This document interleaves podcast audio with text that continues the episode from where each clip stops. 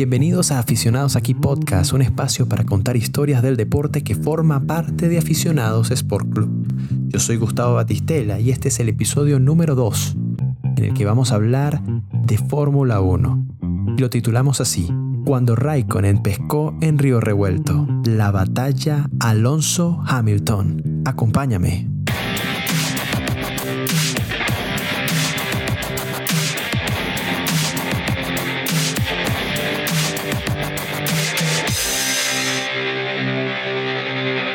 En este episodio de Aficionados Aquí Podcast vamos a hablar de la temporada 2007 de la Fórmula 1, una temporada que marcó el destino de la Fórmula 1 en la década, en la primera década del siglo XXI y por los años por venir. Sin embargo, esta temporada tiene una formación o se comenzó a formar mucho antes tenemos que irnos mínimo al año 2005, que fue cuando Fernando Alonso se convirtió en campeón mundial por primera vez, el campeón mundial más joven de la historia, en 2005, cuando ganó el Gran Premio de Brasil. Ese mismo día, una vez que Alonso llegó tercero detrás de los dos, eh, los dos pilotos de McLaren, Kimi Raikkonen y Juan Pablo Montoya, cuenta Ron Dennis que bueno, ya tenían seguramente tiempo tratando de fichar a Fernando Alonso, pero esa conversación que se ve a veces cuando se acaban las carreras, que un saludo casual de felicitaciones o algo así, al parecer Ron Dennis cuenta que tuvo una conversación así con Fernando Alonso de ese tipo, pero hubo como una especie de comentario que hizo pensar a McLaren que tenía posibilidades de contratar a Fernando Alonso apenas se terminara su contrato. Tan, tan fue así que para la siguiente carrera en Japón, eh, que era la penúltima de la temporada, hubo una reunión secreta entre Alonso y Dennis y McLaren y el acuerdo se hizo a las pocas tres semanas apenas terminó la temporada, estamos hablando de 2005, para que Alonso formara parte de McLaren a partir de 2007. Esas son unas cosas un poco extrañas que pasan en la Fórmula 1, eh, contrataciones que ocurren con mucha antelación. Vamos a estar claros de que en este caso Fernando Alonso todavía tenía contrato por una temporada con Renault y ya la situación iba a ser extraña. Con todo y eso, Fernando Alonso logró ser campeón mundial por segunda vez en 2006, ya sabiendo que era la última temporada en donde estaría con el equipo francés. Y es en diciembre de 2006, eh, después de un acuerdo que hizo McLaren y Renault para que terminara el contrato de una vez eh, o con un poco de, pocas semanas de antelación, Fernando Alonso, que el español pudo debutar en pruebas con el equipo McLaren para preparar la temporada de 2007.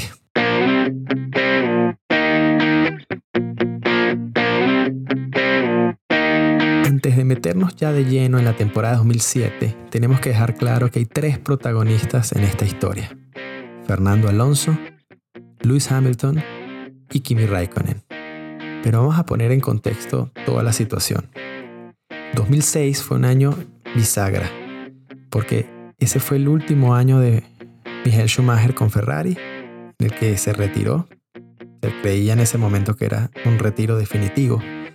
También fue, eh, se retiró Jacques Villeneuve o lo retiraron, por lo que para 2007 Fernando Alonso era el único campeón mundial de Fórmula 1 en la grilla de salida.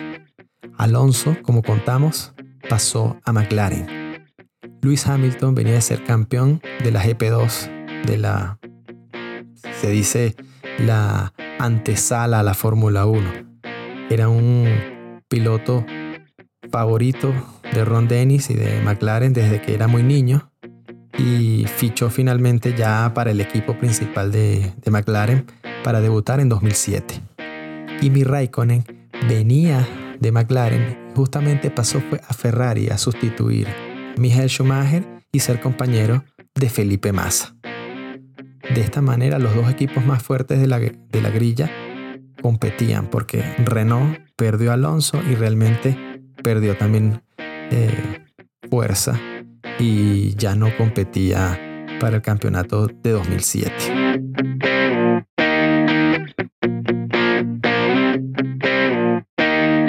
Comenzaba, como suele suceder desde finales de los años 90, en Australia.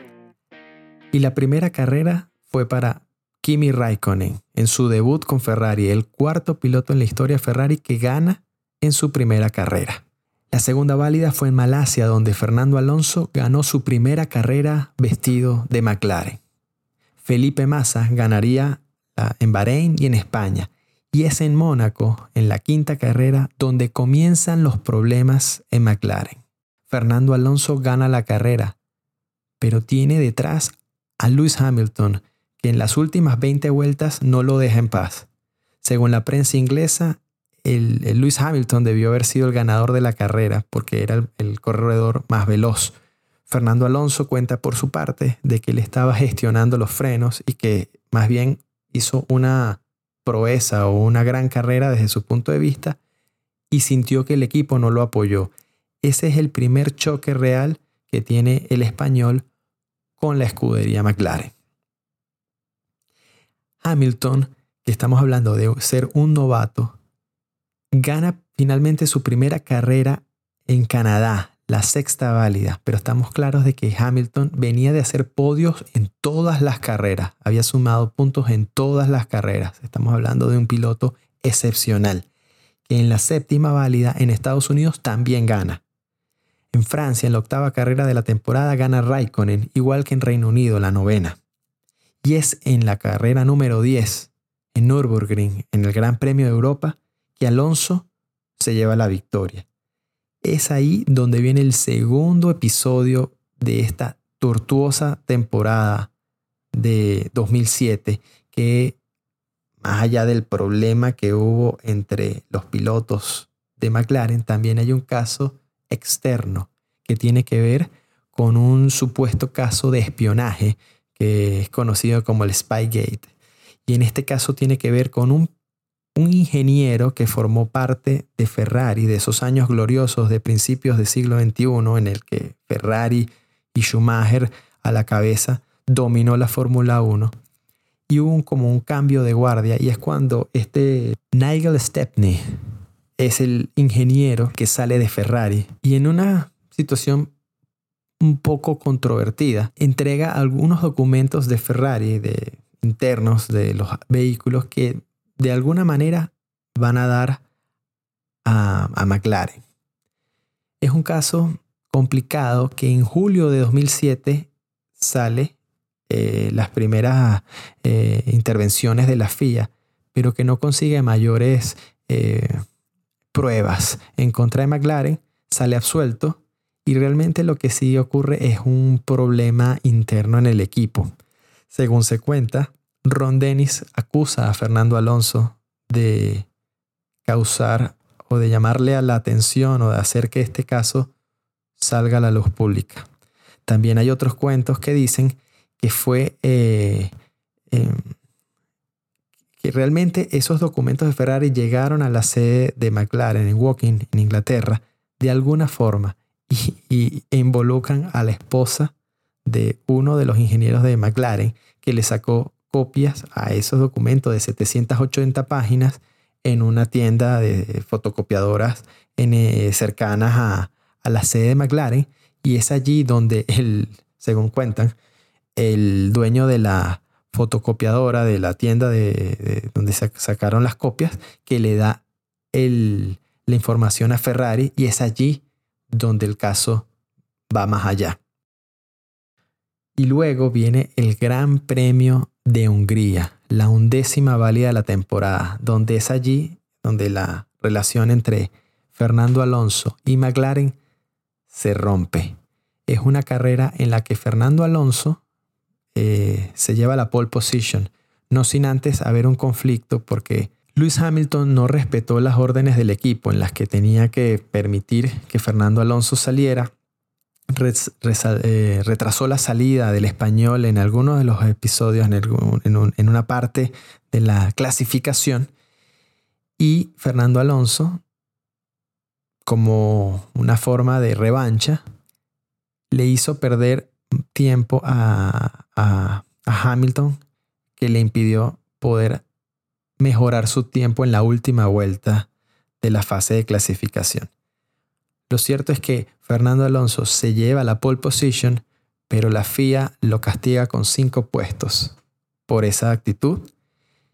Y al final, eh, esa carrera la, la gana Lewis Hamilton y Fernando Alonso se logra llegar cuarto.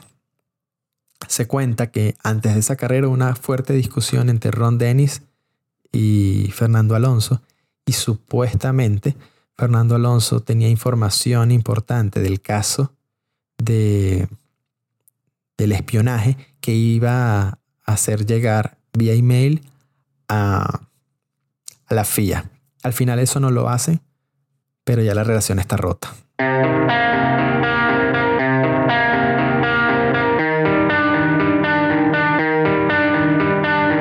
Luego viene el Gran Premio de Turquía, que vence Felipe Massa y viene el receso de verano de la Fórmula 1.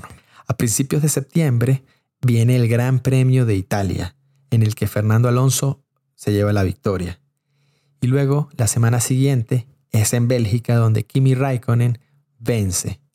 Y es allí donde viene el masazo. Justo cuando ya termina lo que se llama la temporada europea, la FIA ya había ampliado aún más su investigación sobre el caso del espionaje, haciendo que los pilotos de McLaren participaran en, la investigación, dándole inmunidad siempre que cooperaran. En este caso estamos hablando de Fernando Alonso, Luis Hamilton y Pedro de la Rosa. De las investigaciones surge que McLaren es hallada culpable por el espionaje, aunque McLaren siempre dejó claro que, aunque la información la recibieron, nunca la utilizaron. Lo cierto es que la FIA le impuso una, una sanción de 100 millones de dólares, una de las más duras que se han dado en la historia del deporte, y además le retiró todos los puntos del campeonato de constructores. Más allá de esto, internamente el equipo McLaren era un polvorín. Cada equipo de ingenieros se fue con su propio piloto y las guerras internas continuaron por el resto de la temporada. Así pues, lo que parecía para Fernando Alonso en un momento como la decisión más acertada, haber dejado Renault para correr para McLaren, no salió como él esperaba. Hay que dejar claro, y volvemos a hacer un... Vamos a echar una reversa y nos vamos justo antes en el break de, de la temporada de verano. Hasta ese momento, Lewis Hamilton era el líder del campeonato mundial con 84 puntos. Cinco más que Fernando Alonso con 79. Luego venía Felipe Massa con 69 y Kimi Raikkonen con 68. hasta ese momento Raikkonen era el cuarto piloto del campeonato. Aceleramos y vamos hacia la decimoquinta carrera de la temporada. Otra vez, vamos hacia adelante abandonamos Europa y nos vamos al Gran Premio de Japón, donde Lewis Hamilton vence.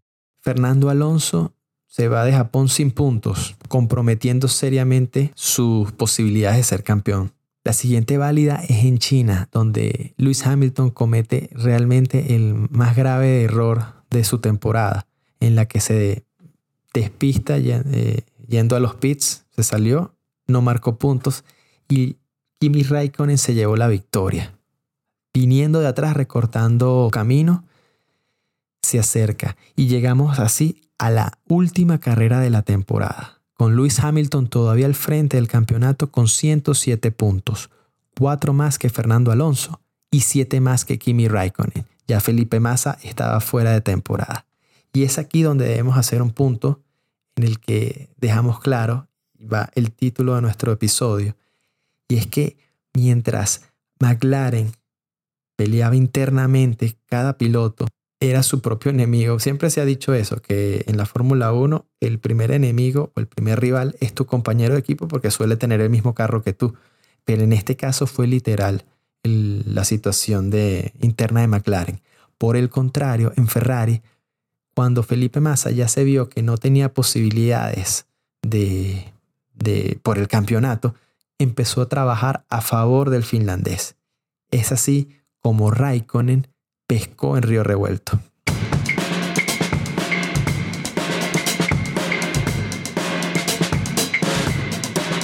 El 21 de octubre de 2007 se celebra la última válida de la temporada en Brasil. Un gran premio en el que Lewis Hamilton le salió todo mal. Además de perder la posición en las primeras vueltas, tuvo problemas con el motor. Al final se las arregló para terminar séptimo, justamente fuera de las posibilidades del campeonato, porque fue el finlandés quien se llevó la victoria. De esta manera, Kimi Raikkonen llegó a 110 puntos, uno más que Lewis Hamilton que quedó séptimo y uno más que Fernando Alonso que quedó tercero. Al final, el podio fue de celebración posiblemente para todos. Tal vez no para Hamilton porque realmente siendo un novato tenía la posibilidad de ser campeón en su primera temporada. Pero estamos, es bastante probable. Y si se le pregunta a Hamilton o a Alonso quién hubiese querido que ganara, la respuesta hubiese sido que ganara Raikkonen. Así que creo que al final el resultado fue el esperado para todos, o, el, o al menos el menos terrible en ese caso.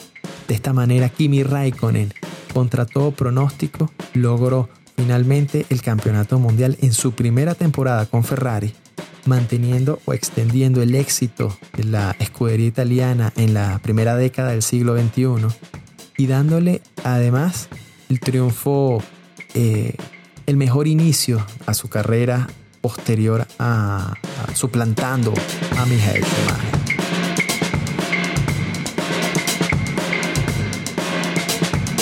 ¿Qué nos dejó la temporada 2007 de la Fórmula 1?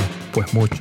Es una temporada que marcó la siguiente década de la máxima categoría del automovilismo. En principio, Fernando Alonso solo duró esa temporada con el equipo McLaren.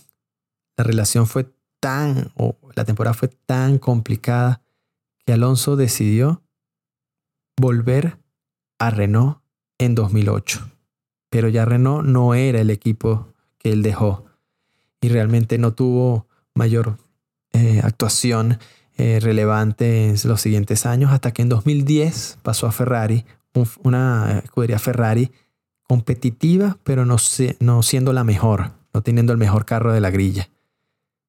Peleó con Sebastian Vettel en dos temporadas, sobre todo la de 2010, que da para, para hablar de un podcast aparte pero más nunca logró su sueño de, o ese tan, tan anhelado tercer título mundial. En 2015 volvió a McLaren, pero ya McLaren no era el equipo competitivo que, que una vez fue. Y se retiró en 2019 para correr en otras categorías relevantes. Sin embargo, al momento de grabar este podcast, ya sabemos que para 2021 el español volverá a la Fórmula 1 con Renault. Lewis Hamilton demostró en 2007 el talento que tenía. En 2008 se convirtió en campeón mundial, el más joven de la historia, quitándole ese título a Fernando Alonso.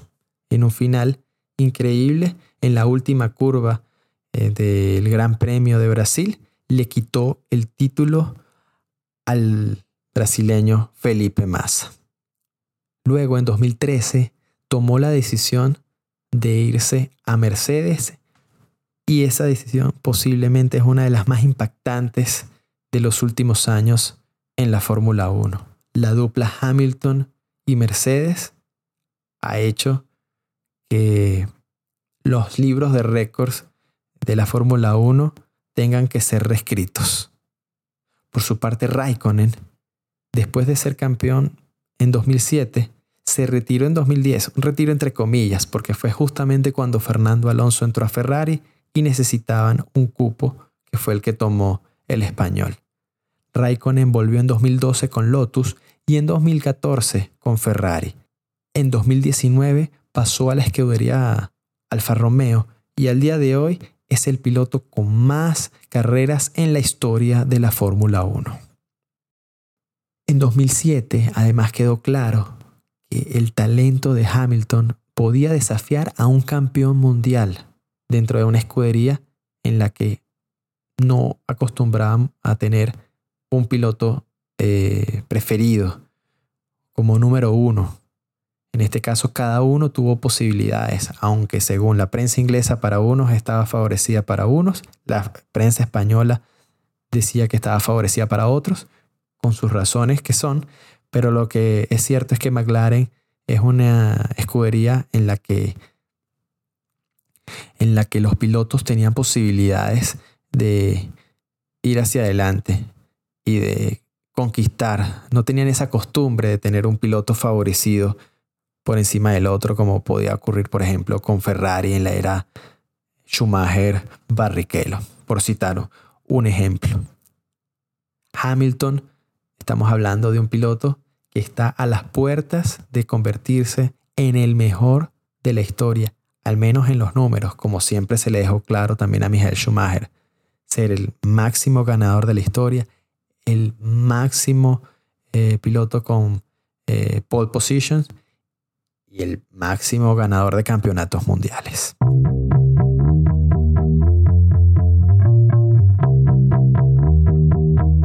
De esta manera cerramos este episodio número 2 de la primera temporada de Aficionados aquí Podcast.